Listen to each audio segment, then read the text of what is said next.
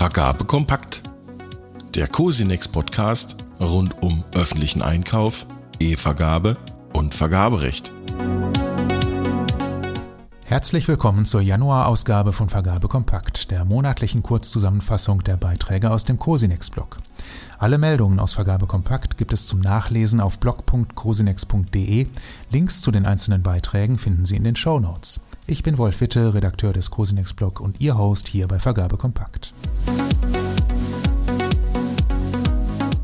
Vergaberecht. In der Beschaffungspraxis können sich Umstände ergeben, die so im Vergaberecht nicht vorgesehen sind und deren verfahrenstechnische Behandlung Beschaffer vor Herausforderungen stellt. Dazu zählt die Notwendigkeit, nach Ablauf der Angebotsfrist, unter Umständen sogar nach Öffnung der Angebote, eine neue Angebotsrunde durchzuführen. Die Vergabekammer des Bundes hat in einem jüngst ergangenen Beschluss den Rahmen des in dieser Situation Erlaubten abgesteckt und dabei die zu beachtenden rechtlichen Grenzen grundsätzlich erläutert. Unser Syndikus Norbert Dippel nimmt den Beschluss unter die Lupe und gibt wertvolle Hinweise für die Vergabepraxis.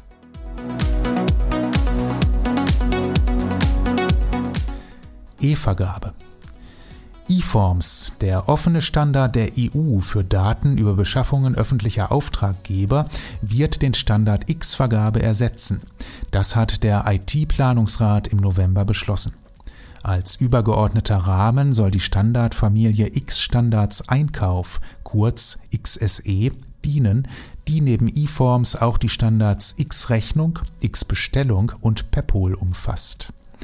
Mit dem Standard X-Vergabe wurde der Versuch unternommen, einen einheitlichen Bieterzugang in den unterschiedlichen Vergabeplattformen der öffentlichen Hand zu schaffen.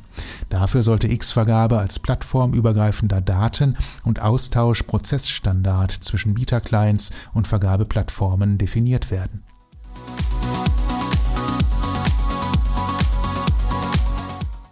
Informationsfreiheit die Fragen rund um Auskunftsersuchen nach Informationsfreiheitsgesetzen oder dem Presserecht scheinen Dauerbrenner zu bleiben. Das Verwaltungsgericht Karlsruhe hat in einem kürzlich erschienenen Urteil einen Auskunftsanspruch auf Ergebnisse von 20 Jahre alten Vergabeverfahren für rechtmäßig erklärt. Dabei begehrte die Klägerin, ein im Stadtgebiet der beklagten Gemeinde ansässiges Ingenieurbüro, Auskunft über die Vergabepraxis von Tragwerksplanungsleistungen. Nachdem die Beklagte die Informationen nicht zur Verfügung stellte, reichte die Klägerin Klage beim Verwaltungsgericht ein. Diese Klage sei zulässig und begründet, wie das VG Karlsruhe befand. Die Unterlassung der Gemeinde, der Klägerin Zugang zu den begehrten Informationen zu gewähren, sei rechtswidrig und verletze die Klägerin in ihren Rechten. Öffentliche Auftraggeber müssen dementsprechend noch Jahre nach einem Vergabeverfahren damit rechnen, dass ihre Entscheidungen Gegenstand von Auskunftsersuchen werden, wie Norbert Dippel in seiner Urteilsbesprechung erklärt.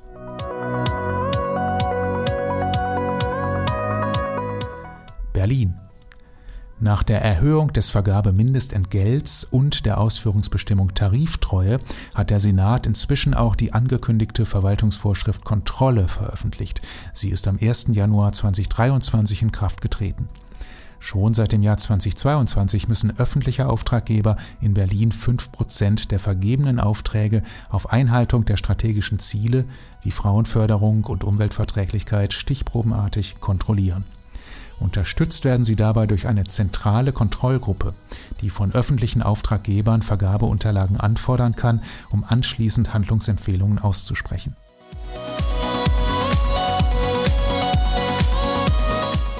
Subventionen Unternehmen sind künftig verpflichtet, ihre Teilnahme an öffentlichen Vergabeverfahren unter bestimmten Umständen bei der EU-Kommission zu melden.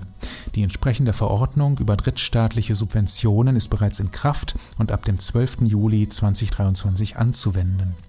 Die Verordnung stattet die Kommission mit drei Instrumenten zur Prüfung finanzieller Zuwendungen aus, die in der EU wirtschaftlich tätige Unternehmen von Nicht-EU-Staaten erhalten.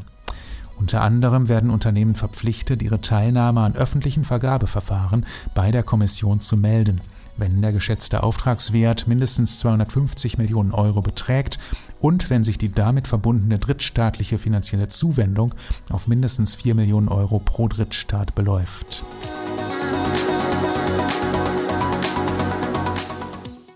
Bremen Der Senat der Freien Hansestadt Bremen hat einen Gesetzentwurf zur Änderung des Tariftreue- und Vergabegesetzes vorgelegt, mit der die Wertgrenze für Direktvergaben dauerhaft angehoben würde. Diese Anhebung für Direktvergaben von Lieferleistungen und gewerblichen Dienstleistungen von 1000 auf 3000 Euro wurde seitens des Senats bereits im Rahmen einer Evaluierung der Wertgrenzen angekündigt, über die das Cosinex-Blog berichtete.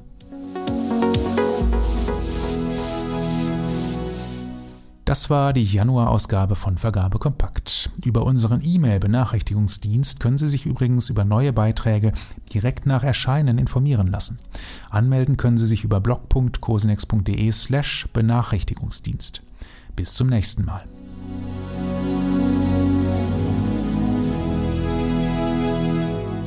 Das war Vergabe Kompakt, der Cosinex Podcast rund um öffentlichen Einkauf E-Vergabe und Vergaberecht. Mehr zu den Nachrichten aus dieser Ausgabe und viele neue Beiträge finden Sie unter blog.cosinex.de.